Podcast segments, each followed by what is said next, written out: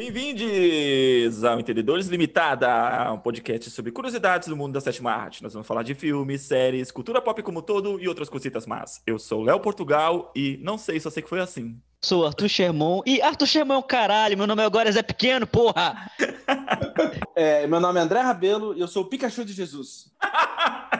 Bom, gente, hoje é um dia para a gente ter uma conversinha, para a gente falar da nossa casa. A gente tem que, tem que lavar um pouquinho roupa sobre a nossa casa, sobre o que está aqui dentro. Santo de casa faz milagre, sim, e é isso que a gente vai falar aqui hoje. Porque todo mundo que já ouviu esse podcast todo brasileiro já ouviu em algum momento um desses dois comentários. O primeiro comentário é do tipo assim: ai, mas cinema nacional é ruim, né? Ou, ou o outro comentário, quando você vê um filme bom nacional, você fala assim: nossa, esse filme é bom, nem parece filme brasileiro, né? Então, são dois comentários que a gente ouve e é engraçado porque você para pra pensar do tipo: nossa, mas sempre foi assim, essa mentalidade sempre existiu. E é muito engraçado a gente pensar que não, né? Houve uma época do, do, no nosso país que o cinema brasileiro, na verdade, era o cinema que mais levava pessoas para o cinema. Na década de 70, os maiores hits é, no cinema aqui eram os filmes brasileiros, né? Se a gente pegar ali como Dona Flor e seus dois maridos, que chegou a 11 milhões de espectadores, né? A Dama da Lotação, é, Lúcio Flávio Passageiro, o Eu Te Amo, Chica da Silva, são filmes que levaram milhões. É, todos os filmes dos Trapalhões lançados entre 1970 e 1980 tiveram mais de 3 milhões de ingressos vendidos.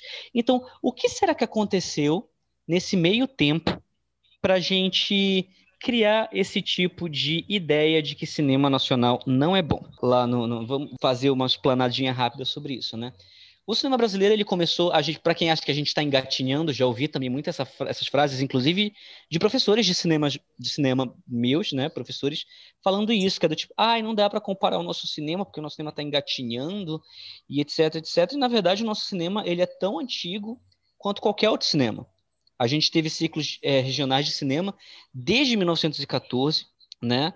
É, quando o som chegou em 1927, em 1930 a gente já tinha filme falado. A gente teve um domínio de Hollywood ali na era Vargas, na década de 34 e 94 por aqui. Mas o nosso cinema, ele começou a crescer muito a partir da década de 40, né? A gente teve a primeira fase das chanchadas, onde pornô chanchada, estou falando de chanchada, que é um movimento que ele vai vai seguir ali o cinema italiano, né, as comédias italianas seguir aquele formato né, da, da comédia dell'arte. E a gente tem ali pela década dos 60 e 70, o, talvez o nosso cinema mais aclamado mundialmente, que é o movimento do cinema novo. Né? A gente tem ali Glaube Rocha, a gente tem ali é, Rui Guerra, uma galera que surgiu ali na década de 60 e 70, que inspirado ali no, no neorrealismo italiano, vai trazer obras de cunho político, de cunho social, que vão ganhar muitos prêmios afora e que são aclamados até hoje, né? É impressionante como são relevantes até hoje. Envelheceram super bem as obras do cinema novo. Conversam Sim. diretamente com o que a gente está vivendo no período político que está acontecendo, tudo que está acontecendo. Então, o cinema novo, é, é para quem não sabe, o Deus e o Diabo na Terra do Sol, ele está na lista de várias universidades de cinema, inclusive a CalArts, é, e Cara, é um filme, como o André falou, é muito triste a gente perceber como esses caras estavam. Ou os caras estavam muito à frente do seu tempo, ou todo, ou todo pensamento fascista é cíclico. É.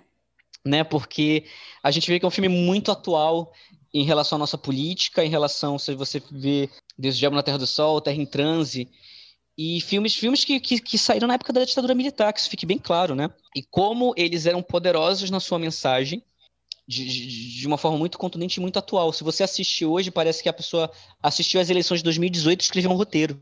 É. Então, no cinema novo, a gente tem toda essa estética que é, é, extremamente realista, tenta puxar esses rostos que são menos glamorizados. Se você assistir um filme como Vidas Secas, é, você pega muito essa coisa da ideia do, do, realismo máximo, do som ambiente, do barulho ambiente, dos atores que não são conhecidos e tem a cara daquelas pessoas que estariam ali, não é um ator caracterizado. Entre a década de 60, 70 e 80, a gente tem ali a criação da Embrafilme e do Instituto Nacional de Cinema, né, que começa a produzir filmes, e é engraçado que a ditadura cria um sistema, né, para começar a filtrar o que vai ser colocado ou não no cinema, e ao mesmo tempo a gente tem um filmes que criticam a ditadura, como Pra Frente Brasil, e a gente tem um nascimento de um movimento que aí começa esse pensamento, essa virada do pensamento brasileiro, de que cinema brasileiro é só putaria. Que aí vem o cinema da pornô chanchada. Por quê? Porque os caras não podiam trabalhar, vamos ser francos, assim, os, os, diretores não podiam trabalhar falando exatamente o que eles queriam. A galera não começou a deixar de ir no cinema para assistir filme brasileiro, porque eram pouquíssimos títulos no, no, no, no cinema. O que começou a, a levar a galera para o cinema era putaria. E é engraçado porque se você parar para pensar do tipo assim, o que a galera fazia questão de assistir no cinema era putaria, porém a galera reclamava dessa putaria nos filmes. Aí você vê que o pensamento do cidadão de bem que reclama de putaria, mas é o primeiro a pegar um DVD pirata da Bruna Surfistinha porque ele quer ver a Débora Cico pelada, é, é, também é uma coisa antiga. Então, a pornô chanchada surge ali na década de 70 para a década de 80 e ela basicamente se torna um, um, um um a pornô chanchada era o cinema subversivo da época, né? Porque na época de 70 para a década de 80, a gente também tem esses filmes muito populares, filmes que eu já citei, né? Como Dona Flor e seus dois maridos, né? Tipo, filmes com cara da Globo começam a ser lançados. Esse é o que a galera, é, o, que a galera assiste. E a pornô chanchada é o, é o filme subversivo da época. É, durante a era Collor, não sei para quem é muito novinho, talvez não lembre disso, gente, mas é o seguinte: o Collor ele esvaziou todas as reservas financeiras do Brasil, né, da população brasileira. E eu não estou falando assim de coisa de tipo, ah, ele pegou o auxílio emergencial, não, ele, ele literalmente esvaziou sua conta, né? As contas poupança da galera. E ele ele acabou com as leis de incentivo, o cinema brasileiro teve uma baixa, né? Tanto que entre 92 e 95, se eu não me engano, só tiveram três filmes nacionais sendo produzidos. Foi a pior época do cinema do brasileiro. E ali, depois disso, né, a gente começa a ter um outro movimento, que é o cinema de retomada brasileiro, né, que começa ali com Carlota Joaquina, da Carla Camurati, e a gente tem talvez aquele que foi o maior percursor do cinema de retomada, que é Central do Brasil. E é aquela coisa, né, quando a gente tem reconhecimento lá de fora, parece que a galera daqui só dá mais crédito quando você consegue reconhecimento lá de fora. O cinema brasileiro só começou a ter incentivo só depois que um filme brasileiro foi indicado ao Oscar novamente, né? E, em seguida, a gente tem aí a pós-retomada, que é o movimento que a gente está vivendo desde Cidade de Deus até agora, que é estabilizar e criar uma indústria estabilizada e concretizada de cinema brasileiro, de cinema nacional. Entre muitos acertos e alguns tropeços, a gente está seguindo muito bem com isso. A gente ainda tem uma barreira muito grande em levar o espectador para ver alguma coisa que não seja uma comédia com Leandro Hassum ou com a Ingrid Guimarães, mas a gente está seguindo aí entre entre esse cinema muito popular e esse cinema muito experimental, mas com muitos acertos e alguns erros também no meio do caminho. Vocês querem falar alguma coisa? Estou me sentindo no monólogo. Você está no monólogo, mas você está indo tão bem que não tem muito o que acrescentar. Você fez uma recapitulação inteira do cinema nacional, foi sensacional. Eu queria dar uma dica, né, para todo mundo. Tem um livro chamado História do Cinema Nacional, é um, de um autor brasileiro, ele se chama Fernando Mascarello. Então, quem quiser entender um pouquinho, e é, é, é uma leitura muito boa. É um livro muito gostoso de ler, porque ele, ele ensina de uma forma muito didática. E aí ele divide o, a história do cinema por continentes. E aí ele vai explicando um pouquinho do mercado de cada um, né? Ele fala um pouquinho de Brasil, Argentina, ele, tipo, ele explica América do Norte. Aí fala dos seus países. América do Sul, aí fala um pouquinho dos polos, né? Europa, Ásia. Então é um livro muito bacana para quem quer entender, porque ele não fala só dos movimentos artísticos, ele também fala como o mercado funciona, como funciona essa questão de leis de incentivo não só no Brasil, né? Então é super interessante ver quando ele tem um capítulo sobre a Coreia do Sul e explicando, né, como 70% do público de, cinema da Coreia do Sul são é, é tipo assim, é para filmes de Coreia do Sul, né? Como tipo, assim, os, filmes de lá são mais populares que os filmes hollywoodianos. Então é interessante a gente ver como certos movimentos nasceram muito iguais, certas leis de incentivo, certas leis mercadológicas nasceram muito iguais em outros países, mas foram encaradas de forma diferente de acordo com o que ia acontecendo em cada país. Então, é, isso é um breve resumo para você entender como o cinema brasileiro teve altos e baixos, né? É, como a gente teve grandes é, produtoras. Na década de 60 e 70, a gente teve grandes produtoras como a Atlântida, que faziam filmes ali é, gigantescos, né? E, e a galera assistia, e a gente tinha a nossa própria versão dos Beatles, a gente tinha a nossa própria versão do, do Elvis e filmes com a Jovem Guarda e filmes com Roberto Carlos, sabe? E a galera pirava com isso, então é a gente teve uma, uma era de ouro e a gente tem uma era de retomada que é o que a gente meio que está vivendo agora. E eu acho muito legal que a gente esteja vivendo isso agora, a gente esteja visualizando isso agora, porque também é uma era de lutar muito pelo nosso cinema, né? A gente sabe que tem muita gente aí em bancos importantes, coffee coffee presidência, que está cagando, né, para arte no Brasil. E é, é, é um momento da gente se informar sobre o nosso cinema, se informar sobre nossa história, porque é aquela coisa, né? Quem não, não conhece a própria história, a repete, a despreza e, e fala merda. A verdade é essa. Então, é, é, é, é foda. É bem foda. É, é foda pensar que tudo que foi construído desde a década de 90 e toda a retomada e como a indústria ganhou força nos anos 2000 e 2010 e o cinema brasileiro nunca foi tão aclamado pelo mundo e pelo público é uma indústria que tipo gerou muita grana. E daí tipo essa agora essa foda é isso agora a tentativa de destruir tudo que foi construído em três décadas de trabalho. Isso que é revoltante assim. Mas é como o Arthur falou tem que, a gente tem que lutar pelo cinema nacional. Então dito isso a gente está aqui para dar algumas indicações de vocês pro nosso nossos favoritos do cinema nacional, porque a gente gosta de cinema nacional, a gente quer falar de cinema nacional. É, uma coisa que eu queria falar também, que é assim, o Brasil, ele é um país de dimensões continentais, né? Então, é interessante a gente ver como o nosso cinema, ele é muito plural, ele é muito criativo. E como a gente consegue fazer obras-primas com muito pouco dinheiro. Hum, assim, sério, gente, com muito pouco dinheiro. Porque se você parar pra pensar, é tipo assim, a gente conseguiu fazer um filme como Bacurau com um orçamento, sei lá, abaixo de um milhão de dólares. Porque se você parar pra pensar um filme de baixo orçamento nos Estados Unidos, é tipo 3 milhões de dólares. E a gente faz Bacurau com 900 mil dólares, sabe? Então a gente consegue fazer filmes incríveis com orçamento muito baixo essa, essa é, pluralidade, assim, ela reflete toda forma, assim, porque o nosso cinema tem todo tipo de gênero. Como o Arthur ia, ia falar, parece de continentes diferentes, exatamente. Então, dito isto, vamos falar de cinema nacional, vamos falar dos filmes que a gente gosta, vamos falar dos filmes que a gente ama. Não, e você anote aí as nossas indicações, para você calar sua boca se você diz que no cinema não é bom. Exato, porque a gente vai dar uma caralhada de exemplos, tipo assim, do melhor que o cinema nacional pode oferecer. Eu também vou falar de alguns filmes medianos, porque realmente é uma indústria, então tem filmes maravilhosos, mas também como qualquer outra, qualquer outro tipo de cinema, também tem filmes ok, mais ou menos, ou até mesmo filmes ruins, assim. Vamos vamos, fazer com. Vamos dividir por gêneros? Por, vamos fazer alguma divisão ou não? Vamos falar o filme. Acho que. Eu não consigo pensar numa divisão, considerando, tipo assim, nossa, tem todo tipo de filme que eu coloquei aqui. Então você quer começar a falar já de alguns? Eu quero falar de um clássico do cinema brasileiro que é lá do, da, década de 50 ou 60, não tenho certeza, mas é o Pagador de Promessas. Ah, 60. Pagador de Promessas, eu, eu não sei necessariamente, porque na verdade tem um, um, filme brasileiro que é de lá atrás, que também foi muito aclamado lá fora nos festivais, mas eu não sei o nome dele. Vocês lembram qual que é? Da década de 30, sei lá? Tem um filme de lá atrás que foi muito aclamado nas premiações. Mas esse que paga, o Pagador de Promessas. Não sei. De qualquer maneira, o Pagador de Promessas ganhou o prêmio em Cannes, não, não ganhou? Sim, é de 62. Então é o, único, é o único filme brasileiro a ganhar a Palma de Ouro.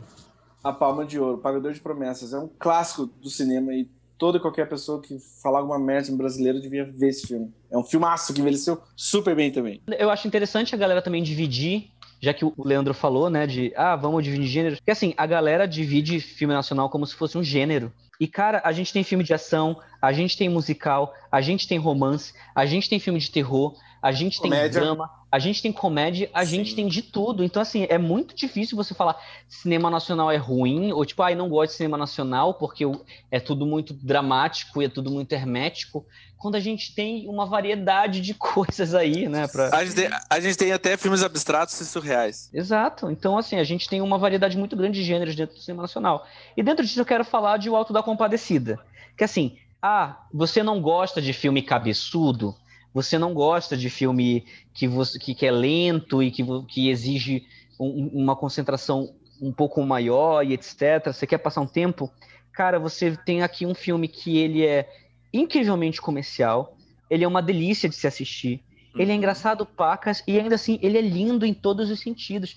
Ele é muito bem dirigido, ele tem um elenco assim que você raramente vai conseguir reunir tanta gente boa num filme só Porque assim, cara, Matheus Nastergalli, é, Celton Mello, Marco Nanini, Fernanda Montenegro, Denise Fraga, cara, é um elenco lendário que você junta num filme e tá todo mundo criando, tá todo mundo assim trabalhando para criar personagens icônicos. O Chicó e o João Grilo são de longe uma das melhores duplas da história do cinema. Não tô falando da história do cinema nacional, tô falando da história do cinema, assim. É, é, é uma dupla perfeita e a composição dos dois personagens é uma das melhores, assim, é, é, é, é, uma sinestesia incrível de trabalho dos dois, como os dois funcionam incrivelmente bem pela forma como eles constroem esses personagens. Então, assim, cara, se você assiste o Alto da Compadecida e você passa em column, é, acho que você não tem alma.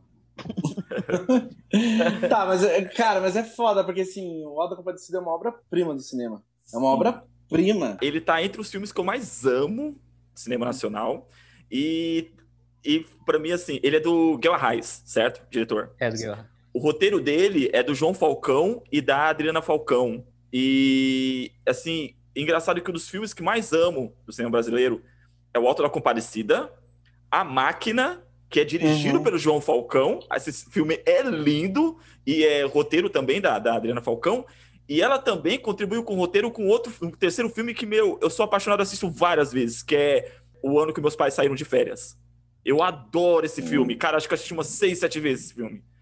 E, assim, eles compõem. É engraçado que os produtores são. são os, o, o, João Falcão e a Adriana Falcão estão no, nos três, né? E, para quem não sabe, os dois são pais da Clarice Falcão, que é atriz e cantora, que se destacou aí com o trabalho nos Porta dos Fundos. Sim. Inclusive, você falou de A Máquina. Cara, que filme Cara, lindo. Que eu... filme Lindo. Meu, a máquina, ele começa com aquele monólogo do Paulo Altran, sensacional. Ele explica, ele contando Gênesis, né, na versão dele de Gênesis, como é que Deus criou o mundo. Cara, não tem é incrível, é incrível. Foi um pouco antes, foi o último filme dele, né? Foi o último João filme dele. Do não, Paulo. o último filme do Paulo Altran. Do Paulo Altran. É, o último filme do Paulo Altran. E assim, é, é uma delícia ver o Paulo Altran em cena. Sim. É um privilégio, é... né? É um privilégio, exato, ver o Paulo Altran em cena. O filme também é gostoso demais de assistir. Cara, todo aquele início do filme com a Fabiana Carla e os filhos, né? Do filho que, que era filho da chuva, etc. Cara, aquilo é muito genial. O filme é engraçado, o filme é gostoso. O filme é experimental, mas ele também é, é, é, é muito popular. Ele funciona muito, assim, tipo, para você rir o tempo inteiro. As falas são muito inspiradas, né? O, o, uma fala que eu sempre lembro do filme que eu sempre repito é o segurança é um cara que é pago para te deixar inseguro. Cara, eu e, assim tem, tem, tem, tem falas assim no filme que, que faz muito sentido do, do, do, do tá todo mundo embora da cidade. Por quê? Porque não tem recurso. Manda o recurso para cá, mas não tem ninguém na cidade. Tipo, é, é, é, cara, é genial. A máquina é genial. Cara, a máquina, a máquina é tão genial que, tipo assim, quando eles estavam. A máquina originalmente era uma peça, e também dirigida pelo João Falcão, e o elenco da peça era Lázaro Ramos, Wagner Moura, uhum. Vladimir Brista e o ator que faz o papel do protagonista dele no filme, que eu não sei o nome. Mas são, tipo assim, meio que tem o nascimento do cinema brasileiro moderno na peça é, da máquina. É verdade. Eu, eu, adaptei a peça da máquina na faculdade, na minha turma adaptou. Eu, eu, eu fiz o protagonista. Ah, é? Você fez o. Como é que era o nome? Fernando? Edu... Não, não, ah. peraí. O nome do protagonista. Caraca, eu esqueci. O, o Paulo Atrão fala o nome dele o tempo todo. É ele, né, na verdade, dando spoiler. Tipo. É o Antônio. Antônio. É Antônio, Antônio, Antônio. Na, no tempo de Antônio, é um cara muito. Nossa, bom. é maravilhosa. É maravilhosa. É... é... um grande filme. É um grande é... filme. É uma peça Inclusive... de teatro adaptada de um livro, na verdade, um livro escrito pela Adriana Falcão, né? É. E ele, uhum. ele, ele é filho deles, não é? O Gustavo Falcão? Deve é? ser. Nossa, não lembro. Sim. É? Gustavo Falcão, o nome do ator. Se é filho, não sei, mas deve ser, não sei.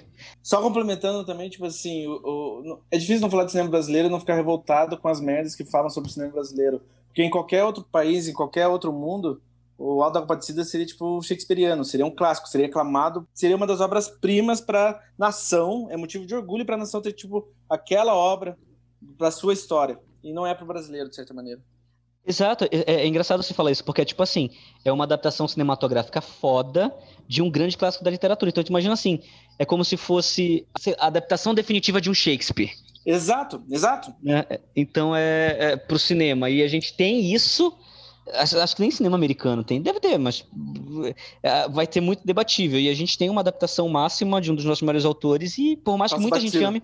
Muita, muita gente ama a, a, a, é, o Alto da Compadecida, né? Ah, é. Muita gente ama e é gostoso ouvir como a galera tem carinho por esse filme. Um dia desse, um, um, eu não sei se vocês viram, mas um, um, jornalista que escreve colunas, ele falou do tipo, aí ah, a gente precisa de um remake de O Alto da Compadecida. Cê... Porque foi o cara, acho que um cara da Veja ou do, dessas revistas, né? Ah, aí da, da, da, do grupo Abril. E ele botou na coluna dele que o Alto da precisa de um remake com orçamento de cinema, porque a gente já tá cansado de ficar vendo reprise. Então o Alto da Compadecida necessita de um remake. E a galera nos comentários, eu, eu lembro que, tipo assim, a última vez que eu vi, que logo que foi logo que saiu, tinha tipo uns 700 comentários falando: "Cala a boca, o filme é perfeito" e não sei o que. Então é bom a gente ter representantes assim, né, que é o que o público goste, lute, né? Não, não conheço alguém que não goste de Alto da Compadecida. Também não. É, eu também não. É, só para registrar, o Gustavo Falcão é sobrinho do João Falcão. Até em questões de estilo, né? Esses filmes são muito fortes. Eles têm um estilo específico, sim, diretor, que funciona demais. Uhum. É, é, digamos assim, é, é, um trabalho autoral, isso que eu quero dizer, assim. Sim. Sim, e o ano que meus pais teriam diferença é do hambúrguer, né? É, é, do hambúrguer. É. A Adriana Falcão, ela só. Ela, o, o roteiro desse filme. O roteiro desse filme durou quatro anos para ficar pronto. E ela contribuiu com o roteiro, mas eu acho que ela não foi creditada. Tem essa, tem essa treta aí. Falando em Volta da Compadecida, é... eu quero citar aqui uma coisa, talvez quem é muito novinho não saiba, gente, mas assim, existe um grupo chamado Os Trapalhões. que era composto por Didi Mocó, né, o Renato Aragão, Dedé Santana, o Mussum, Caris e eles faziam filmes etc. Eles foram muito populares ali na década de 70, 80, 90. Eles fizeram muitos filmes, alguns filmes precários, horríveis. E eles fizeram filmes muito bons, que é importante a gente falar nisso, porque para mim os Trapalhões fizeram duas obras-primas do nosso cinema. Que a primeira é Os Trapalhões no Alto da Compadecida, uhum. né? Que é ali dirigido pelo Roberto Farias, que, cara, é uma adaptação muito, muito foda. O elenco tá muito inspirado. A gente tem José Dumont, a gente tem Raul Cortez, a gente tem Cláudia Jimenez. E a gente tem os quatro trapalhões muito inspirados naquele filme.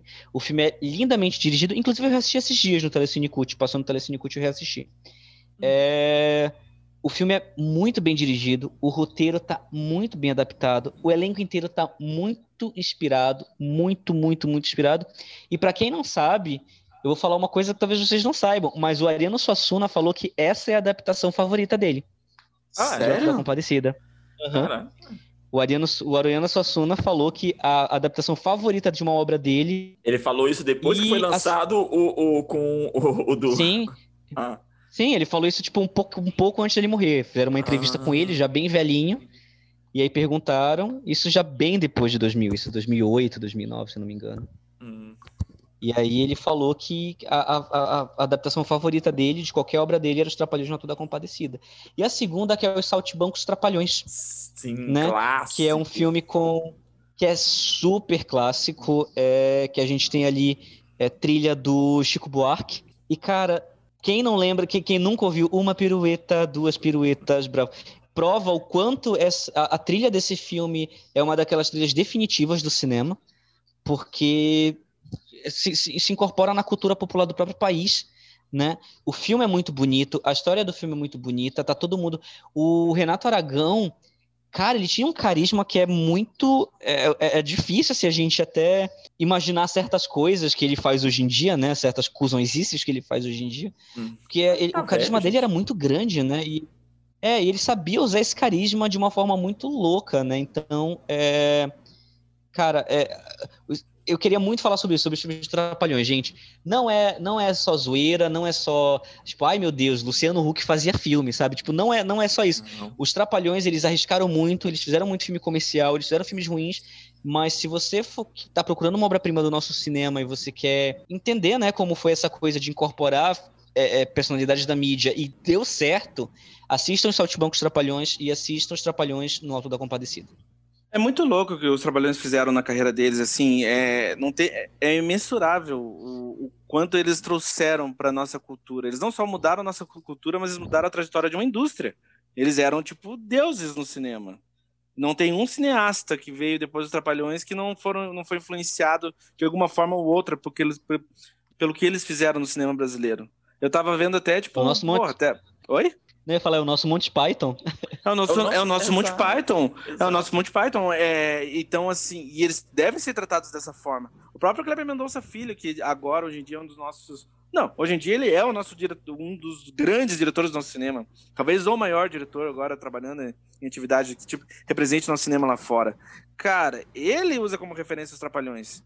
Como que alguém não vai usar, sabe? É, só para listar o, o, dos Trapalhões, o meu favorito, dois, são dois, além dos, do que o ator citou, que realmente são grandes filmes, mas aquele, acho que era, que era é, geralmente o Didi usava o nome dele, né? Mas não, aquele que era o vagabundo, ele usava Bonga, Bonga ou Vagabundo. Era tipo uma adaptação do Chaplin, esse filme do, dos Trapalhões, com, era, era mais o Didi mesmo, os outros meio que eram bem coadjuvantes, e o Cangaceiro Trapalhão.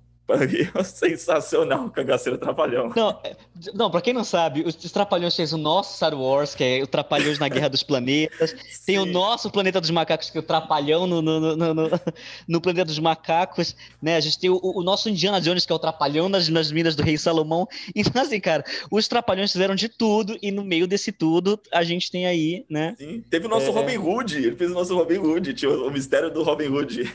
Né? É, cara, então, assim, é, é tem muita coisa interessante pra gente procurar aí desse cinema, né? Então Cara, é. Eu, tô, eu, tô, pensando numa coisa aqui, eu não sei se foi no filme dos Trapalhões, só pra fugir, fugir um pouquinho do assunto e manter no assunto. Não sei se foi no filme dos Trapalhões que ele fez com Pelé, que tem aquela frase clássica que a mulher pergunta assim: é o Pelé? Ele fala: não, é o Jô Soares, sua piranha. É no, é no filme dos Trapalhões. eu não sei. É dos Trapalhões que ele faz? Mano, eu lembro dessa cena assim, mano. Não lembro, não lembro.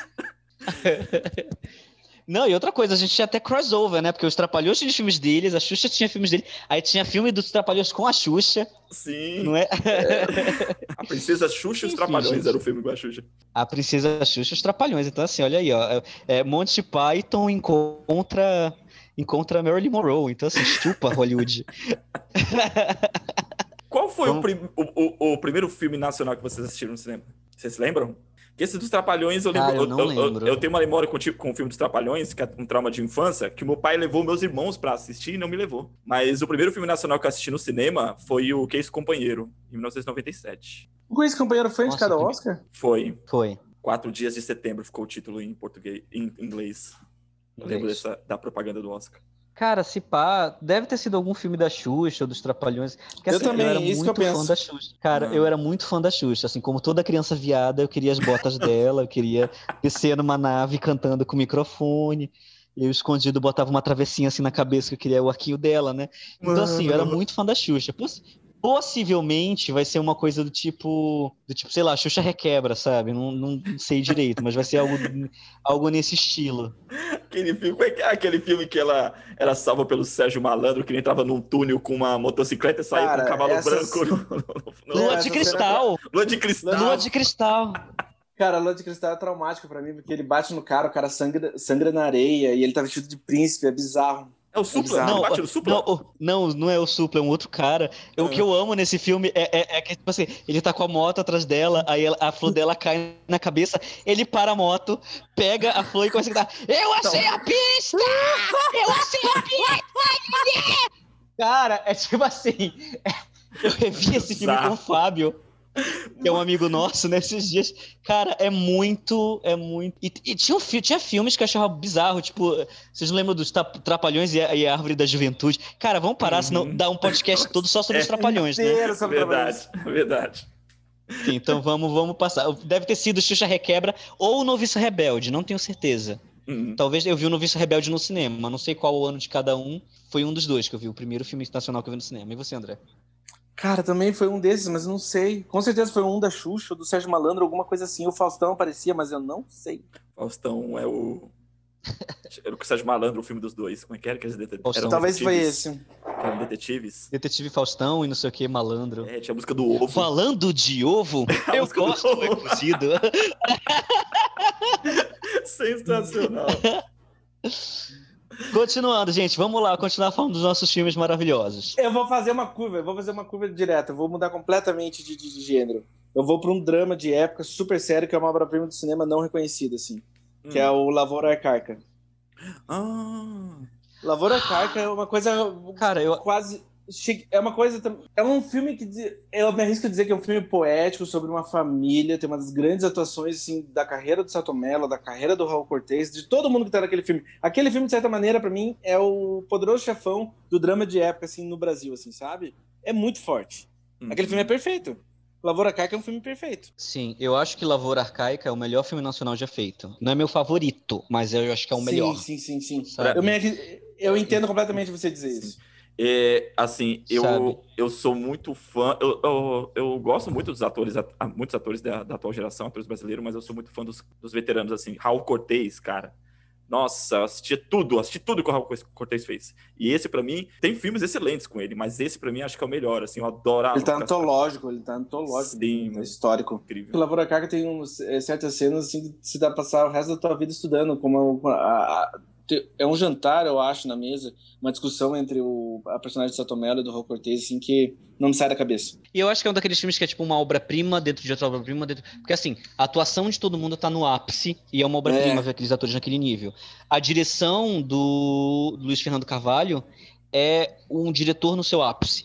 A fotografia do Walter Carvalho é um diretor de fotografia no seu ápice. Inclusive, diretor de fotografia, esse é um filme obrigatório para vocês, ela assistir Lavoura Arcaica. A fotografia do filme é perfeita, perfeita. Então acho que Lavoura Arcaica é, é uma indicação. Aí a gente falou muito de filme comercial, né? Para você que gosta de filme cabeçudo e gosta de filmes com muitas metáforas, é, que causa muitos sentimentos e você se confunde nesses sentimentos enquanto você assiste, né? E tem muitas interpretações, então assista Lavoura Arcaica. Eu lembrei do Que Isso Companheiro.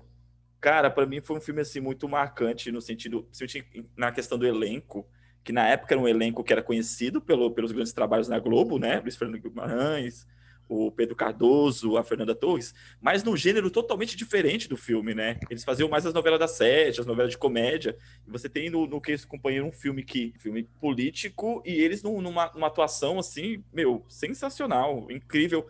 E aí achei engraçado quando eu falei do título, lembra do título do filme, em, que saiu na campanha para o Oscar, que era ficou como quatro dias de setembro, por causa que era referente ao o sequestro do personagem do Alan, Alan Arkin. Alan Arkin. Mas o título que é isso, companheiro, também é engraçado, né? Porque é referente a uma tentativa de beijo que o Pedro, Pedro Cardoso tenta dar na Fernanda Torres. Ele falou, que isso, companheiro? É, esse é o título do filme, ficou por esse motivo. Cara, eu, não, eu nunca vi o que é isso, companheiro. Sério? mas eu nunca Cara, pra mim, assim, ficou muito marcante por aquele sentido, assim, que era uma galera que vinha de outra vibe, né? E o Luiz Fernando Guimarães tá no filme, não tá? Sim, Luiz Fernando Guimarães, Matheus Nastergaard, a Cláudia Abreu, que vinha, a galera, tudo que vinha de, de, do, dos, dos gêneros da comédia na, na TV brasileira, né?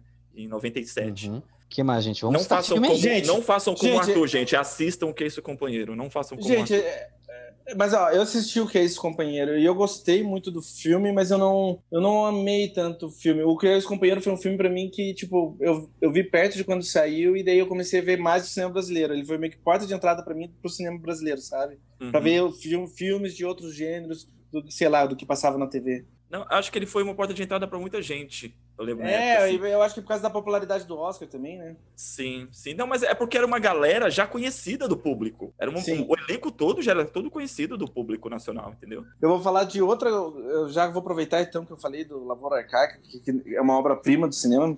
E, e, e foda-se, eu vou falar do cinema mundial aqui. Eu vou falar de uhum. outra grande obra brasileira que é Batismo de Sangue.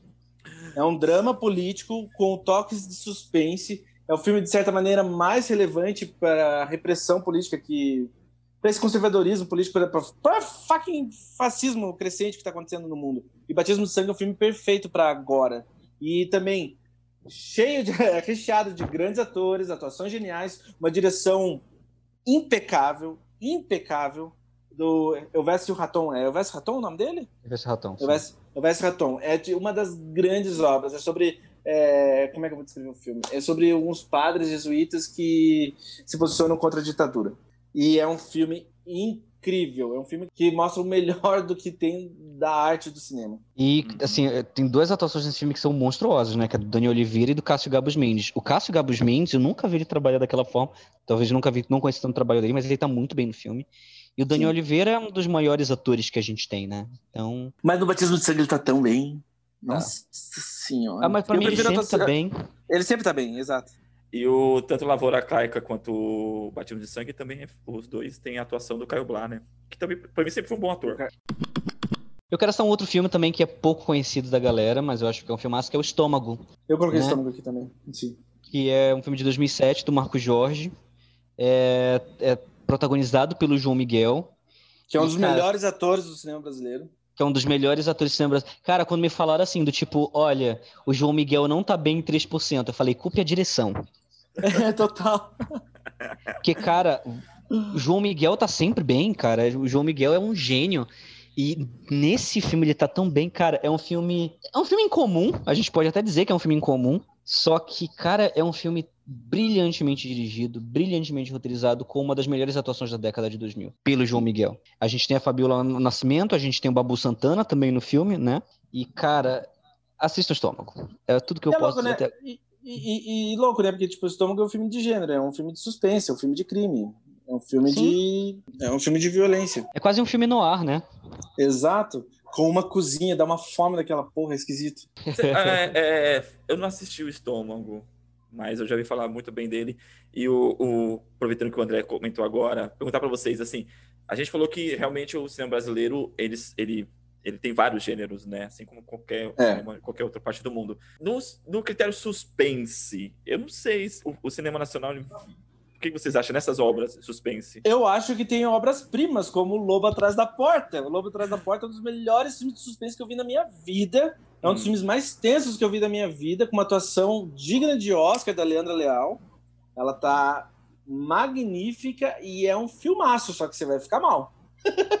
Quem quiser ver um filme de suspense perfeito, Lobo Atrás da Porta. Eu amo o comentário do Pablo Vilaça, que ele comentou uma vez que a Leandra Leal e o Lobo Atrás da Porta faz a Glenn Close em Atração Fatal parecer a Amelie Polan. Cara, Cara, eu adoro, eu adoro esse comentário.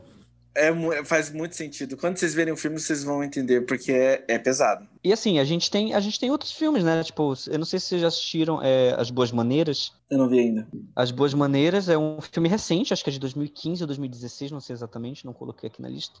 Que é um filme com a Marjorie Stiano. Ah, e sim. é um filme que traz, e traz um toque meio, meio de fábula, uma coisa meio Tim Burton, assim, como uma São Paulo um pouco mais estilizada para quem não sabe, é um filme sobre uma moça que é, é, ela é contratada como empregada doméstica e ela começa a trabalhar para essa moça de, de classe média e tudo indica que ela está grávida de um lobisomem. Se ela está ou não, a gente vê de acordo com o que vai acontecendo né, no filme. Mas assista um filme que é muito interessante de assistir, não quero, não quero dar spoilers. Mas vale muito a pena assistir o filme, As Boas Maneiras, que é o filme de 2015. Gente, tem tanto filme que eu queria falar sobre, é complicado, por causa que. Ah, nada, filho, vai falando, falar... vai falando. Eu vou falar de outro clássico do cinema. E outro clássico do cinema também com uma das grandes atuações da história. E eu acho que talvez. É meu autor brasileiro favorito. Com uma atuação também, minha atuação favorita dele. E eu acho ele assim. Eu sinceramente acho ele tão bom quanto o Daniel Day-Lewis. Ele é tão bom quanto o Daniel Day-Lewis no filme, especialmente no filme Narradores de Javé. O protagonista é o José Dumont. Eu acho que. Alguém que viu Narradores de Javé? Não. Não, você Gente, tá me cobrando há uns anos já. Narradores de Javé tem uma atuação brilhante, digna de Oscar do José Dumont. É a, é a, atuação da carreira dele. É a história do filme é que uma cidade, uma represa foi aberta perto de uma cidade, então a cidade todo mundo vai ter que se mudar, e a empresa, enfim, é meio que essa história, e deles me contratam meio que um cara que não é ninguém na cidade, que é interpretado pelo José Dumont, a escrever a história da cidade. Então ele começa a entrevistar todos os membros da cidade para guardar a história. Só que, cara, ele tá tão bem ele é tão louco. Eu não, eu não quero estragar, mas vocês tinham que ver. Ele tá assim. É como se o diretor tivesse deixado ele fazer o que ele quisesse e ele transforma o filme numa coisa muito foda. Ele tá em outra, ele tá em outra frequência. Eu adoro quando que uma atuação define a, a vibe do filme. A atuação do José Dumont define totalmente a vibe de Nadadores de Javé. Não tem como existir um sem o outro. Assim. E para quem não conhece, o José Dumont é um dos grandes atores do cinema brasileiro. Ele, tá, ele, ele é veteranaço. Ele Tá no cinema do quê? Desde a década de 50, 60? Cara, desde a década de 60 aí, acho que é 60. E, se, e sempre brilhante, sempre brilhante. É um filme que eu quero citar que é pouquíssimo conhecido, que é um filme da Julia Murat, que é o Histórias que só existem quando lembradas. Eu tinha colocado esse filme, eu tinha colocado esse filme nos melhores da década de 2010 quando eu assisti e é um filme muito simples, mas é daqueles filmes com a história muito simples que tem muita potência justamente na sua simplicidade, né? No filme a gente tem uma uma fotógrafa que é vivida pela Sonia Guedes e ela vai até um vilarejo onde só tem velhinho morando. Ela se hospeda na casa de uma viúva e ela começa a coletar a história daquelas pessoas porque parece que aquele vilarejo vai desaparecer, porque não tem ninguém jovem morando lá. O filme também tem muitas metáforas, tem muitas interpretações para quem assiste. É um filme, cara, é um filme que fica na tua cabeça. Tu, daqui a 20 anos tu pensa sobre esse filme, sobre o que e, eu não sei explicar, mas é um daqueles filmes que você guarda, sabe, no seu coração pelas pelas reflexões que ele causa em você, sobre velhice, sobre memória, sobre tempo, né? Então é um filme que você carrega com você mesmo. Então, é, histórias que só existem quando lembradas. Para mim, um, um, filme que deveria ser assistido por todo mundo, que eu acho um novo clássico, é Abril Despedaçado. Ah, total. Cara, é do Walter Salles. Tem é. o Rodrigo Santoro como protagonista, tem um elenco incrível também. E é um, um filme que eu fico assisto, eu assisti umas três, quatro vezes. Esse filme custou caro, né, meu, para um filme nacional. Eu lembro que o, o, orçamento dele foi de 4 milhões. Mas é um filme que Não, tempo, eu... parece ser parece ser parece ser tão simples, né? Então, para época era muito alto, mas hoje em dia ele já foi Não, sim, claro. Passado ele é, ele é de 2001. 2007? 2001. 2002. É, 4 milhões para época é muito caro. E é um Pode ser considerado pode ser hum. considerado um western? Porque para mim, Abril Despedaçado, Abril Despedaçado eu sempre penso como um western, sabia? Sim, sim, para mim tem essa, tem essa pegada também. Cara, é um filme, é um filme incrível, que conta muito, é, eu, eu acho muito bacana, tem, tem ele, mas tem outros filmes que também fazem a mesma vibe, que contam a parte da história da sociedade brasileira, assim, que muito, muitas vezes é, é, é levada... é levada para uma, uma vibe sempre assim do, do, da questão do cangaceiro, da, do, da vingança do nordestino, nos filmes nacionais, isso é tratado muito meio com a vibe da comédia. Ele não, ele vai para um drama, vai para uma coisa muito densa, naquela coisa da vingança de famílias. E o filme é muito visceral, assim. Não é aquele nordestino caricato, que geralmente tem até em filmes que, que, que tratam o, o, o, nordestino como. Assim, tenta levar a sério. Às vezes fica muito caricato, abriu despedaçado, não. Para mim é um filme que vai, vai ter uma alma muito brasileira, assim, no sentido de que você consegue entender aquele filme, você não precisa nunca ter pisado no Nordeste, nunca ter pisado no sertão. Você consegue entender o sentimento daqueles, daquelas pessoas, daqueles personagens. Sim, e é, é, é interessante você falar isso, né? Que é, eu, eu, vi uma peça recente, recente não, né? A pandemia, uns três anos atrás, chamada Invenção do Nordeste. E o autor ele falava justamente sobre isso, né? Que tipo o Ariano Suassuna é gênio, ele realmente é um gênio, a linguagem dele é genial, só que o problema é que depois de, de O Alto da Compadecida, todo mundo achou que o Nordeste se resumia na linguagem do Ariano Suassuna. Uhum. É, os nordestinos meio que estavam pedindo um, uma representatividade maior, não que, que a gente extinguisse a linguagem do Suassuna da, da, da, linguagem, mas que a gente trouxesse histórias mais realistas, que é uma coisa até que o Kleber Mendonça Filho trabalha muito no cinema dele. Sim. Né? E agora falando de Abril Despedaçado, eu acho uma obra-prima, Abril Despedaçado. A gente tem José, a gente tem Zé Dumont de novo. Uhum. Brilhante gente... no filme, ele tá brilhante no filme, brilhante. uma transformação genial. Sim, ele tá perfeito. É, a gente tem é, o Rodrigo Santoro, inclusive o Rodrigo Santoro para mim é um dos melhores também atores da geração dele, né? Citando rápido por alto, assim, é, não vou falar sobre os filmes em si, mas Bicho de Sete Cabeças é um puta filme e o Rodrigo Santoro uma grande tá obra histórico naquele filme. Heleno é um excelente filme. O Rodrigo Santoro entrega ali uma das maiores atuações daquela década. Ele tá brilhante naquele, naquele filme, então o cara manda muito. Eu quero aproveitar até, eu quero falar do Heleno depois, porque o Heleno tá na minha lista de filmes que eu quero mencionar. Eu acho uma grande tá. obra. Eu acho uma grande obra, nossa. Eu acho que o Heleno, eu queria, se eu votasse, eu votaria no Rodrigo Santoro pra ganhar um Oscar naquele ano. Era a minha atuação favorita. Tanto, eu acho o José Dumont tem uma atuação metódica no, no Abril Despedaçado, porque ele, tá, ele se transforma completamente pelo personagem. E no caso do Heleno, o Rodrigo Santoro também se transforma completamente. Não só a transformação física, mas todo o trabalho dele no filme, assim, é, é de chorar, de tão bom. Tinha um filme dele que ia ser lançado o ano passado e foi. Não duvido, deve ter. Deve Era ter. o que ele fazia papel de um, de um professor de, o professor de russo, que dava aula de russo na, em Cuba. É baseado É, em fatos reais. Sim, eu vi o, o trailer. Eu não lembro do nome do filme. Acho que, é o, acho, que é, acho que é o tradutor do nome do filme. É uma Ele- coisa assim. Ele vai, ele vai pra, pra, pra, pra. Ele é um professor de Cuba, aí ele vai pra Rússia para ajudar os médicos cubanos a tratar as crianças que foram vítimas do Chernobyl. Isso é, é baseado Comunista! E- Comunista safado, vai pra Cuba! E, e ele, ele, ele, além de, uma, de, uma, de um trabalho brilhante que ele faz nos filmes nacionais, ele também construiu uma carreira internacional sensacional, né?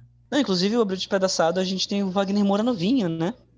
É? O Wagner Moura pré-fama, né? É mesmo, é mesmo. Nossa, eu nem Eu lembrava. esqueci A disso. gente, a gente tem um Wagner Moura super novinho, um Gero Camilo também um pouco desconhecido até então na época. Enfim, Sim, só isso que eu queria Outro- comentar. outro ator brilhante.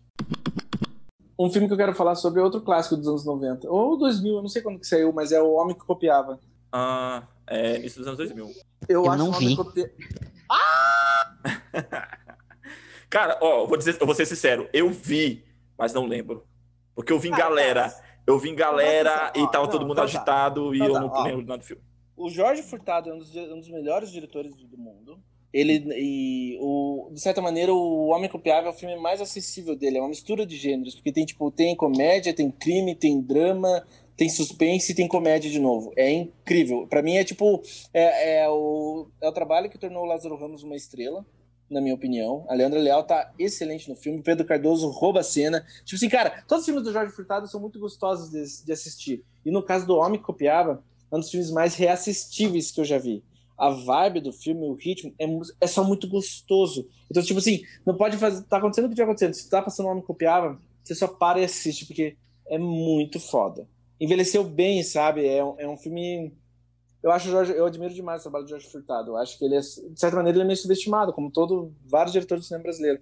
E até pra, aproveitando, para quem não conhece o cinema do Jorge Furtado, é, qual que é o nome? Ilha das Flores? Ele dirigiu o Curta Ilha das Flores também, que é um Uhum. dos trabalhos mais reassistíveis do cinema brasileiro. É só, tipo, fácil de ver. E o cara é foda. Todo mundo, todo mundo que, que fez o colegial e o ginásio na década de 90 assistiu Ilha das Flores na escola.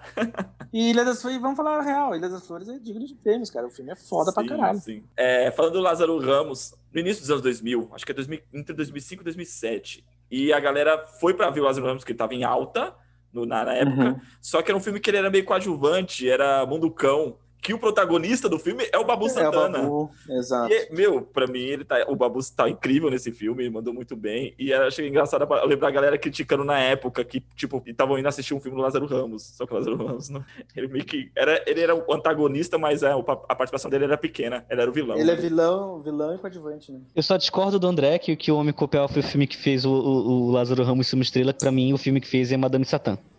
Talvez não, você tá É. certo, porque a Madame Satã veio antes, não veio? Veio, veio antes. É só que eu- pra, o- pra Então- mim, tipo assim, putz, o homem copiava, mas como você tá certo. Madame Satã é a carreira, o papel que fez tornou ele uma estrela. Total. O que fez o, ele, a carreira dele foi o pai, ó. Mas é, agora vamos. Qual foi? Que é um musical, é importante falar isso também, gente, ó. Sim, o musical feito por- com os dois. Né? Eles, eles fez, fizeram a peça, o Lázaro Ramos e o Wagner Moura, não foi? Sim. Quero citar um filme que também é um filme mais hermético, é um filme mais, mais, mais cabeçudo, mas eu acho que é um grande filme que é Casa de Areia. Um grande É. filme. que é um filme protagonizado pela Fernanda Montenegro e pela Fernanda Torres, ali em pé de igualdade em relação a trabalho, porque as duas estão geniais interpretando, sei lá, seis personagens, três personagens Uhum. cada uma. E é um filme sobre. também causa muitas reflexões sobre passagem no tempo. Aquele diálogo final é, do, do, do- sobre o homem ter pisado na lua. E a mãe pergunta: o que, que tem lá, filha? Areia, sabe? É, é, é, é uma das coisas que ficam na cabeça por décadas. O Andrew Waddington faz um trabalho excepcional com passagem do tempo, com. com, com, com... É é engraçado porque é um filme muito minimalista, né? Basicamente as duas e areia para tudo que é lado.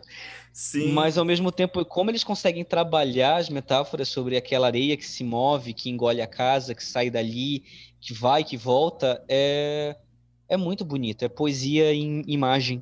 é, né? é- E a gente tem duas das maiores atrizes do, do- do- nosso país, do mundo, né? Em, em- em- não vou nem dizer que é um duelo, em uma parceria incrível. É, é- não, você falou tudo. É poesia em imagem e assim, é aquele tipo de filme que você Cara, os, os, os, diálogos, né? As frases são, são, são excelentes, assim. Das duas, do, do personagem do seu Jorge, também tem umas falas muito marcantes. Que de, cara, assim, momentos de reflexão. Vários momentos de reflexão que aquele filme traz, assim, sobre os diversos aspectos da, da, da como você falou, se passa numa uma situação onde só tem areia mesmo, mas, cara, se reflete muita coisa sobre a vida. Eu vou tirar uma coisa do caminho só, só pra gente poder continuar o podcast, mas eu vou falar do Cidade de Deus.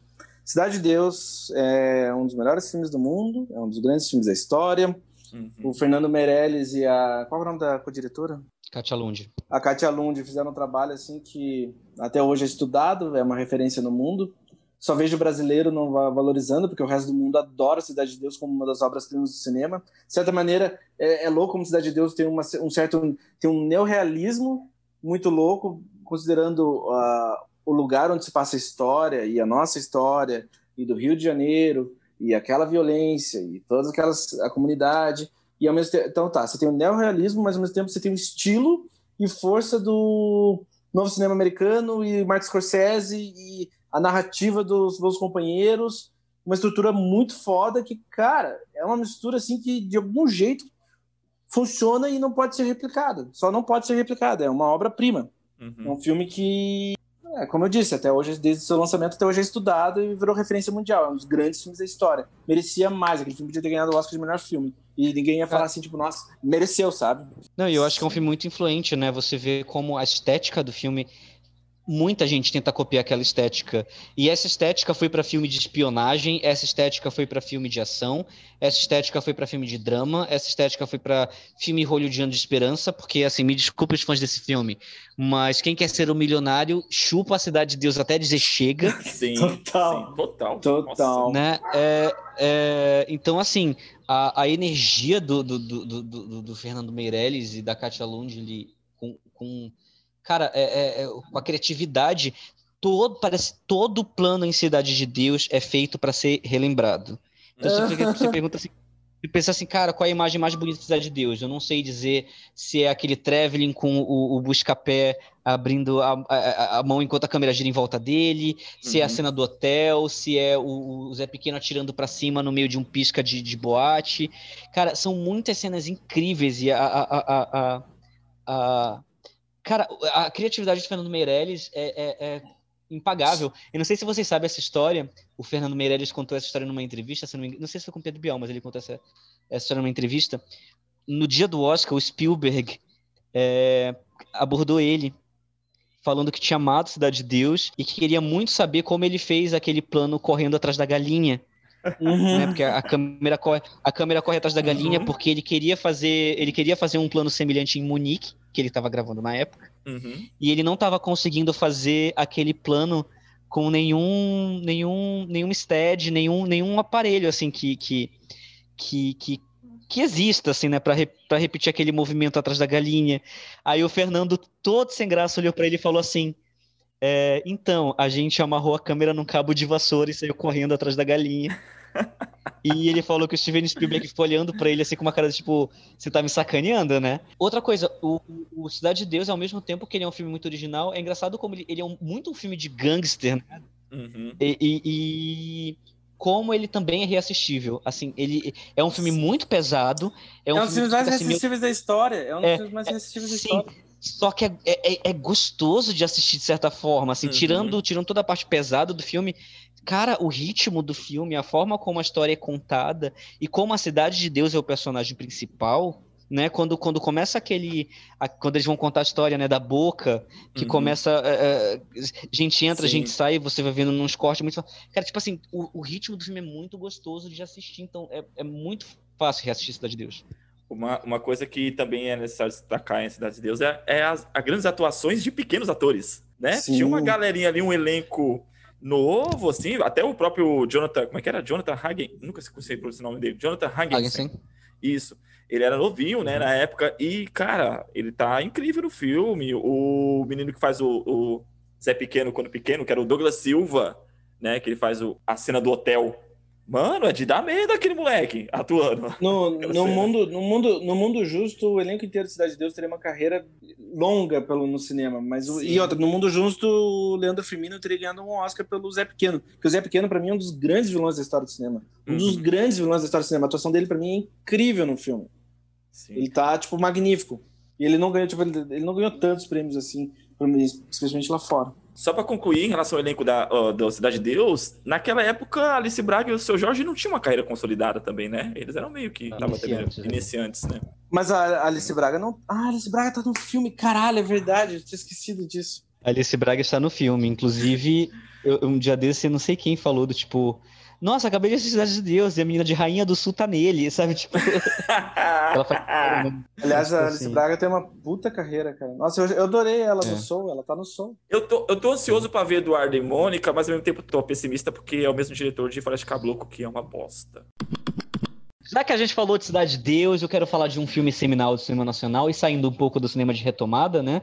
Que é o Uhum. Pichote, que é um filme do Hector Babenco de 1980, né? E conta ali a história dos menores infratores. Uhum. focando em um, que é o Pichote. A gente tem uma atuação monstruosa da Marília Pera, que é uma das grandes atrizes que o Brasil já produziu na vida. O filme ele é extremamente influente, ele traz uma nova linguagem ali na década de, de 80 em como abordar essa galera mais marginalizada, né? Uhum. E e, cara, muita gente não sabe, assim, mas é, ele já foi citado entre os filmes favoritos de Scorsese. Ele já foi citado como inspiração do Spike Lee e de dois diretores que eu gosto muito de hoje em dia, que são os Safdie Brothers. Pichote é um dos grandes filmes da história, não tem o que falar. Sabe? Tipo, nossa. Exato. Sim. É engraçado, assim, é, você percebe a genialidade da, da obra, e ao mesmo tempo é triste que o filme não envelheceu, né? Os assuntos que abordam, a forma como aborda aqueles assuntos, que é o mais relevante, cara, é, você compara com situações de- dos dias de hoje. E é foda porque, assim, Pichote possivelmente teria sido o nosso primeiro Oscar de melhor filme estrangeiro, porque ele é o filme estrangeiro de maior influência de 1980, Uhum. e ele não foi indicado, ele não, ele não pôde ser, na verdade, o nosso representante, que a Globo cagou, né? Porque a Globo meio que exigiu que o filme estreasse na- no cinema antes da data permitida do Oscar, para poder passar ele depois. Então, é, ele foi desqualificado porque a data, a data de estreia dele não era estava dentro da- do, do gap, né, do permitido do Oscar.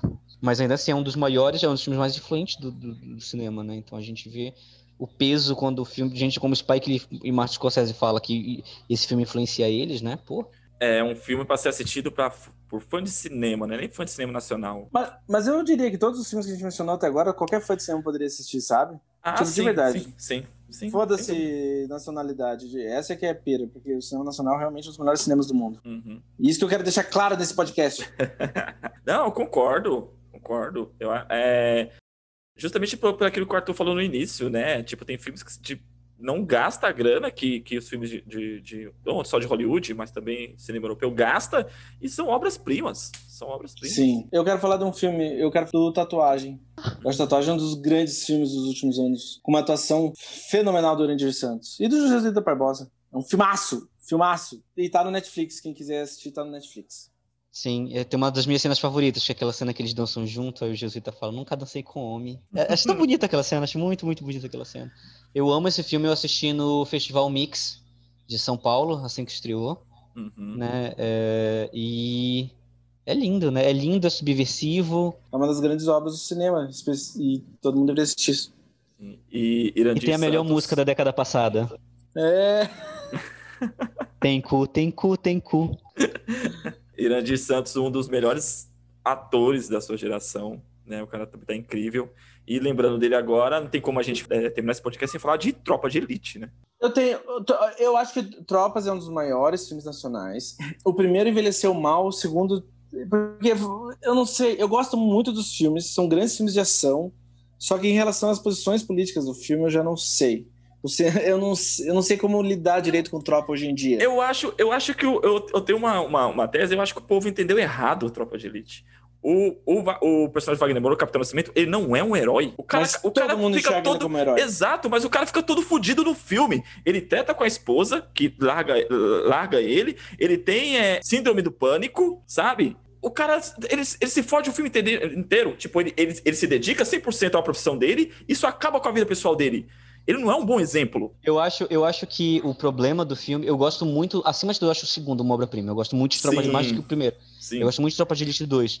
Mas eu acho que o problema é que, assim, fica subentendido que o que a faz no Tropa de Elite é extremamente necessário para nossa sociedade. Tipo, em todos os sentidos. Tipo assim, se a polícia corrompe, se a polícia bate, entra na favela batendo até em morador, tipo, é, ah, é meio que necessário para eles concluírem o trabalho deles. E eu acho que isso. Acho que esse é um pensamento perigoso. Eu, eu, eu, eu gosto muito dos filmes ainda, ainda gosto dos filmes. Mas eu tenho esse problema. E ainda mais porque é, o, José Padilha falou muita merda ultimamente, né? É, é, é pra mim ele sempre falou merda, desde antes do de Elite. É, então, Mas, então, aí, então tipo, para, pra mim ficou uma coisa, uma coisa meio clara que é a visão dele, isso, sabe? Do tipo, sou, sou o cara do Moro Bloco, sabe? Ah, é, eu, eu acho que no Tropa de Elite 2, aí sim ele dá uma redenção ao Capitão Nascimento. O Capitão Nascimento, sim, aí sim o Capitão Nascimento se torna o mocinho no Tropa de Elite 2. Mas no primeiro filme, se você olhar pro filme, você fala, mano, o cara é. Não sei, acho que é porque talvez seja uma visão bem particular minha, porque nessa questão de, de violência da periferia é algo que eu venho ouvindo, sabe? Carrego minha vida inteira. Eu moro na periferia da Zona Sul de São Paulo. Então eu vi aquele filme assim, puta, eu não conheço um, cara como o Capitão Nascimento. Eu conheço muitas pessoas como as vítimas, entende? Então para mim era isso, eu tava vendo um Sim. filme e falando, mano, o, o, esse cara não é um herói. Eu acho que o segundo filme ele é mais interessante só por mais ser mais cinza. O, o primeiro filme ele acaba sendo um pouco mais preto e branco para mim. Mas eu para mim é inegável a força dos dois Tropas de Elite, são grandes filmes, não tem o que falar. E eu prefiro também o segundo, eu acho o segundo filme uma obra-prima. É muito foda. E, gente, ninguém vai falar de Central do Brasil? Ah, tá deixando pra Não, você, você vai falar. É, exato. Eu sabia que você ia falar do Central do Brasil. exato. Tá deixando você entrar com essa. Então, gente, Central do Brasil. Cara, é incrível, porque assim, tem gente que fala que o filme envelheceu mal. Eu não consigo ver. Não. Eu não consigo ver envelhecimento mal em Central do Brasil. Eu consigo ver o retrato de uma época. Eu consigo ver. Assim, desculpa se você está me ouvindo e você não gosta do Lula, tô nem aí para você, mas eu acho que é muito uma representação do Brasil, tipo, final da era FHC e, e começo daquela, daquela. Cara, porque assim, hoje em dia eu tenho uma vida boa e etc, mas eu vim de um, de um lugar muito simples, né, da periferia de Belém, etc. Então, por exemplo, se eu tinha que se, se meu pai era transferido no começo quando ele era soldado, a gente viajava o Brasil de ônibus. Eu fiz São Paulo Belém de ônibus seis vezes. Nossa. Para vocês entenderem, é. E era uma viagem de três dias e meio, sabe? A gente parava naqueles postos para tomar banho, que era todo mundo num lugar só para tomar banho. Então, tipo assim, é... quando eu vejo Central do Brasil, para mim é, é, quase documental ver aquela viagem daquele povo, sabe? Do, uhum. do cara que rouba na estação de, de trem e vai levar tiro, daquela galera que tu encontra no meio da viagem, da, da o menino que vai fazer escândalo no meio da viagem do ônibus e da véia que vai bater nele. Uhum.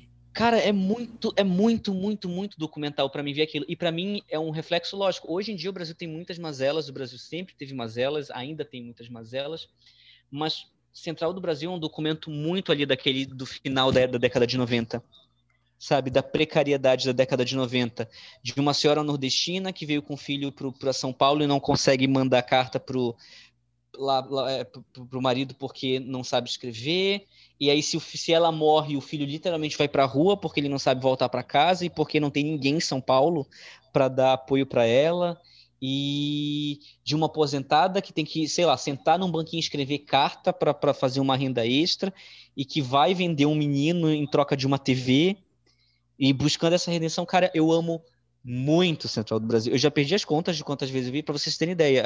É dia 3 de fevereiro, eu já vi o filme duas vezes. Porque sempre passa no Canal Brasil, né? E quantas, uhum. e quantas vezes passa no Canal Brasil eu deixo para assistir. Porque, cara, é um, para mim é um filme muito perfeito. Muito, muito, muito perfeito. E todas essas coisas que talvez não envelheçam bem pra galera, tipo, ai, ela vende um menino porque dizem que vendem os órgãos. Ai, aparece um policial matando um ladrão. Para mim é mais retrato de uma época do que um comentário que não envelheceu bem. E claro, a gente tem a Fernanda Montenegro, para mim, numa que daqui fácil uma das maiores atuações da história do cinema. A Fernanda Montenegro tá antológica, é aquele tipo de coisa assim que se tipo se fala, sei lá, cite três atuações que são as maiores atuações do cinema. Eu cito fácil, adoro em Central do Brasil, e é um trabalho extremamente difícil, porque a Fernanda Montenegro, ela some no meio daqueles... É, é, tipo assim, é a dama do nosso teatro, do nosso cinema, e ela uhum. desaparece no meio de pessoas comuns. Você acredita que ela, aquela, aquela senhora super culta, super estudada, super viajada, porque ela já foi para todos os festivais de cinema do mundo, que já conheceu um monte de gente, e ela consegue te convencer que ela é aquilo, e a transformação da Dora no passado do filme é tão perfeita que você não percebe onde acontece, mas aconteceu. Uhum. Tipo, transformar completamente um personagem do começo até o final, e a transição desses valores, a transição do que ela acredita veio de uma forma muito orgânica. O Vinícius, né, de Oliveira, tá incrível para mim, uma das melhores atuações é, é, infantis assim, que já tiveram também no cinema. Marília Pera também tá ótima. Todo mundo no filme, até assim, a participação do Caio Junqueira com o Matheus Natchergali no final, aquela cena que ela lê a carta e ele limpa uma lágrima. Uh, assim, eu fico arrepiado. Eu amo Central do Brasil. Só de, eu tô falando do filme, tá me dando vontade de chorar. Eu amo, amo Sim. muito Central do Brasil. É, é, é, do Walter, é, do Walter, Salles, né? É do Walter, é Salles. Walter Salles. Vale ressaltar que, assim, essa opinião de que o filme envelheceu mal, eu acho pelo contrário. Muitos dos aspectos que você acabou de citar aí, Arthur, são contemporâneos, ainda fazem parte da sociedade brasileira. A questão do. Principalmente em, em, referência ao comportamento. Claro, você tem ali a estrutura em relação a mandar carta uma pessoa para outra, hoje em dia é pouco usado, né? Por causa do recurso tecnológico, mas tem muitos lugares do Brasil que ainda são como Central do Brasil sabe? Na questão de estrutura, na questão da mazela, na questão do comportamento das pessoas, na, dos valores sociais. Então, jamais o filme não, não, não, o filme não envelheceu. Nesse, não é nem que ele não envelheceu mal, ele não envelheceu. Exato. E, cara, é um filme muito a cara do Brasil, assim, eu não sei como explicar isso. Mas é, uma, é um filme muito a cara do Brasil. Lógico que todos os filmes que a gente citou são, mas é um filme muito a cara do Brasil nos detalhes. Tipo, eu lembro que tem um pedaço assim que ela tá escrevendo as cartas já em, em em São João de não sei o que, para onde eles vão, né? Não lembro o nome da cidade.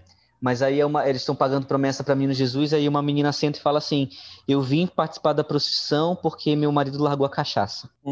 tipo assim, cara, é, é um detalhe tão pequeno, mas é tão perfeito, assim, do, do, do, que é a fé da simplicidade daquelas pessoas que, que o, como Walter conseguiu captar isso, né? É... Ah, cara, é, é, é foda, assim. Central do Brasil me emociona só de falar e é um daqueles filmes que, que eu choro toda vez que eu assisto. O monólogo final da Fernanda Montenegro, para mim, é, é, é, histórico. Inclusive, assim, desculpa, fãs de. Desculpa a vida, a, a vida é Bellers, mas a vida é Bela não devia ter ganho aquele Oscar. Não devia é, ter ganho é, aquele Oscar. Essa, essa que eu deu uma revolta na época. Deu uma puta revolta. E, e eu, não, e, e, eu não vou falar fãs de Gwyneth Paltrow, porque eu sei que ela não tem. Então, não, ele devia ter ganho meu, até, Oscar. Meu, até a fucking Glenn Close falou aí em 2020, tipo assim, meu, quando você vê uma atriz como a Fernanda Montenegro perder o Oscar como atuação do Shakespeare apaixonado, eu não entendo o Oscar, não faz sentido algum. Ela falou isso, a Glenn Close falou. Não, e pra você ter ideia, que tipo assim, é uma atuação que ficou na cabeça da Glenn Close, né? 20 anos depois. Uhum. É... né? né? É, é... Vocês se recordam dessa premiação? Ou tenho lembranças muito claras dessa premiação? Meu, a galera fez, tipo, fe... juntou a galera em casa pra assistir o Oscar. Como se fosse uhum. um, um, jogo de futebol, sabe? De Copa. Só pra ver o Oscar, porque, meu, Fernanda Montenegro representando o Brasil no Oscar, tava, meu, tava uma galera, eu tava na casa de um primo meu, uma galera assistindo o Oscar e foi frustrante. Perder pra Vida é Bela assim, dizer que Vida é Bela é um filme ruim, não é um filme ruim, mas, meu, Central do Brasil merecia muito. É, negacionista, né? Negacionista. Tá? Voltamos para o papo da negação.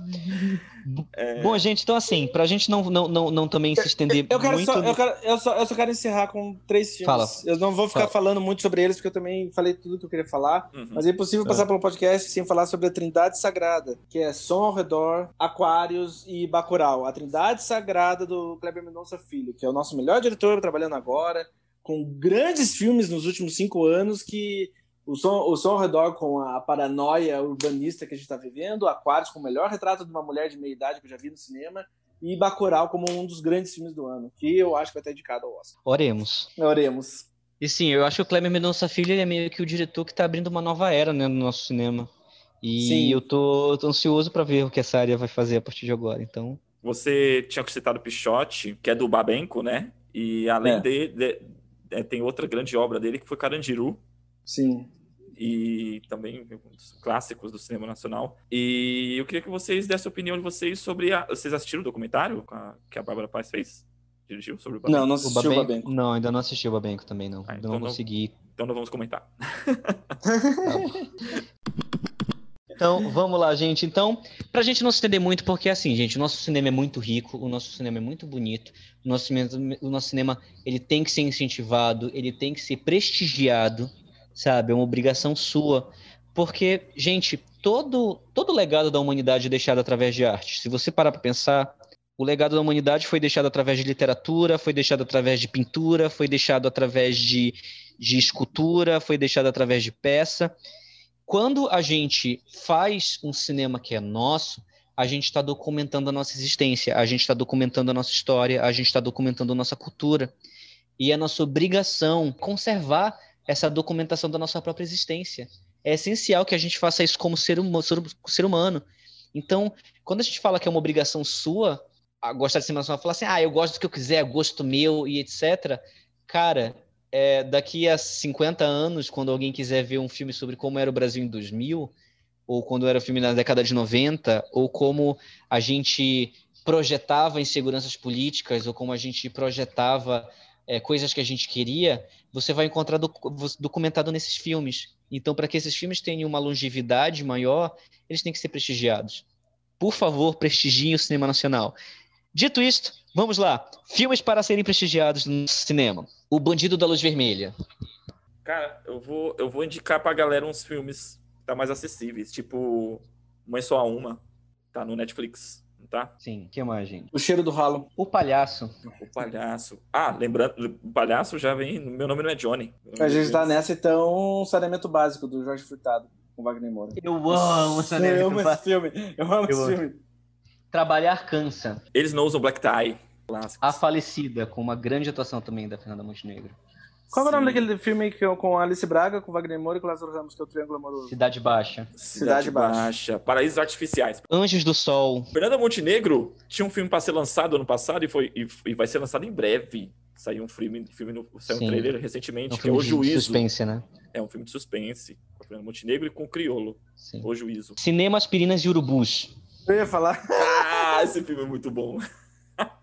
Cine Hollywood, que virou até série depois.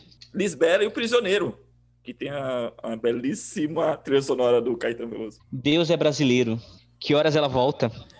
Nice, o coração da loucura. Eu, tu, eles. Eu tô, eu tô esperando o, o, o André falar o filme do Heleno, mas ele não vai falar. Então, mas é que, eu, é que no, meu coração, no meu coração, todos os filmes que a gente conversou, eu queria que todo mundo visse. Heleno, é, é, pra mim, total estaria na lista. Então, Heleno, nossa, eu sou viciado no Heleno. Hum. Acho um filmaço. Outro filme que ah, eu lembrei agora, que também é para estrear, espero que estreie em breve, né? Estamos aí torcendo, ver se soltam, né? Marighella, né? Dirigido pelo Wagner Moura. Sim. Sim. E... Cara, eu acho que o Marighella vai sair no canal do streaming, não é possível. Ah, tem que sair, cara. A Globo, parece que a Globo comprou os direitos. Eu pensava que ia sair no Globo Play. Eles compraram, eles compraram, mas eles querem passar o filme no cinema. Ah, mas é que então... é realmente é um filme que merece ser passado no cinema. E esse ano eu também estou empolgado para assistir uma série brasileira estrelada pela Lineker. Vai ser na Amazon Prime, a primeira série brasileira de não ficção da Amazon Prime, estrelada pela Lineker, chama-se Manhãs de Setembro. Manhãs de Setembro para geração os meninos não vão lembrar que é muito novinho, Manhãs de Setembro é a música da Vanusa. Minha mãe era fã da Vanusa. Eu e... lembro, sim. Você lembra nada, você não viu. Quem, quem ouve a sua mãe lembra, você não. Lembro. E na série, ela faz. A, a Lineker faz papel de uma mulher trans que ela quer ser cover da Vanusa. Ela, né? Por isso do título do, do da série. E aí ela vai para uma cidade, se muda para uma cidade, a, se apaixona pelo vizinho e recebe uma visita de uma namorada que ela teve há 10, 11 anos atrás, com o menino nos braços falando: Toma que o filho é teu. Meu, a, a, o trailer da série já é de. de, de saiu dois, dois trailers. A, o primeiro trailer já é de chorar, assim. A, a, trilha sonora, a forma que foi filmado, aquela situação dela com o menino. Nossa, sensacional. Eu tô louco pra assistir é, essa série. Também. É, mas continuando citando os filmes rápido, vamos lá. É, eu quero citar aqui é, o Celto Sueli. Quero citar é, O Homem que Virou Suco. Quero citar. É... E o beijo, o beijo da Mulher-Aranha, gente. A gente não falou. Sim, esquecemos. A gente não falou do beijo da Mulher-Aranha. Os beijos da Mulher-Aranha uh... é brasileiro mesmo? É. É, é brasileiro. É brasileiro. É, é? é coprodução. É coprodução tá. Brasil-Estados tá. Unidos. Tá. E o último que eu quero citar é Memórias do Cárcere. Não, eu, tô, eu só faço Cazuza. todos os filmes que. Cazuza mesmo? Cazuza, é um bom filme. Todos os, todos os filmes que a gente conversou aqui, eu queria que todo mundo visse. Pra mim era isso. Todos, todos. Ah, deixa eu só contar uma um, um, curiosidade sobre filme nacional. Quando eu era garoto, eu ia alugar o filme na locadora e eu zoava com o dono da locadora que a gente não, a gente não alugava filme dublado. A gente só ia chegar lá, pegava, tem legendado? Se não tivesse, a gente não levava. Eu e meus irmãos era assim. E teve uma vez que eu fui, a gente foi alugar o filme que tinha sido lançado, deixa eu ver até o ano aqui. O filme que tinha sido lançado foi Bossa Nova, 2000, com o Antônio Fagundes. Aí eu peguei e falei assim, zoei com, com o dono da locadora, falei assim, tem legendado? Zoando com ele, porque o filme é nacional. Aí ele falou, tem, e me deu o filme. Quando eu cheguei em casa, realmente o filme é legendado, é um filme brasileiro, só que tem atores americanos e o Antônio, o Antônio Fagundes fala inglês no filme, tô quase todo legendado. Lembra de um filme com a Penélope Cruz que foi gravado aqui? Que era uhum. que, é, que a Penélope Cruz faz par romântico com o Murilo Benício? Caralho, não lembro. Que ela é uma cozinheira brasileira, aí uma, tipo, a galera vem. Vocês lembram disso? Eu, eu lembro, eu, peraí. Eu não tô doido, eu não tô doido. Existe um filme assim. Existe. Que ela, é uma, que ela faz uma cozinheira brasileira, Penélope Cruz, uma cozinheira brasileira. E aí ela é casada com o Murilo Benício, mas parece que o cara que é produtor do programa se apaixona por ela. Aí ela fica dividida entre o cara do o produtor e o marido. Sabor da Paixão. Sabor da Paixão. Sabor da Paixão. Meu, tem até o Homem do Ano com o Murilo Benício, agora que você falou, eu lembrei. O Homem do Ano é um bom filme. Qual é o nome da, do filme da Les Bodansky, do baile? Ai, meu Deus. Ai, é... Chega de Saudade. Chega de Saudade, coloca na lista. E Vida Invisível, ninguém citou Vida Invisível. Que triste Não. vocês, hein? Gente, A Vida Invisível, nossa. A Vida Invisível. Filmaço, um dos melhores filmes nacionais dos últimos anos. Bom, gente, já falei que eu queria falar em relação ao cinema brasileiro. É a nossa existência, é a nossa cultura, é a documentação de quem a gente é como povo. Então, é, ouve, ou, ouça esse podcast com carinho, pegue essas indicações e mergulhe de cabeça dentro da nossa cultura, porque ela é linda e ela é muito plural. Então, obrigado por ter ouvido esse podcast e grande beijo. Até o próximo. Eu quero ressaltar que o cinema brasileiro é um dos melhores cinemas do mundo, tão forte quanto a nova onda do cinema sul-coreano, tão forte quanto o cinema romeno, tão forte quanto o que quer que seja que Hollywood está produzindo. Então aproveite o cinema brasileiro que tem muita coisa foda para ver. Um beijo. Quero ressaltar que realmente Trapalhões foi o primeiro universo cinematográfico. Chupa Marvel. cheio de crossover. É, cheio de crossover. Ah. Chupa, chupa Disney, porque teve Star Wars, teve Indiana Jones, chupa Robin Disney. Hood, chupa Disney. Beleza, galera? grande abraço. Fiquem na paz.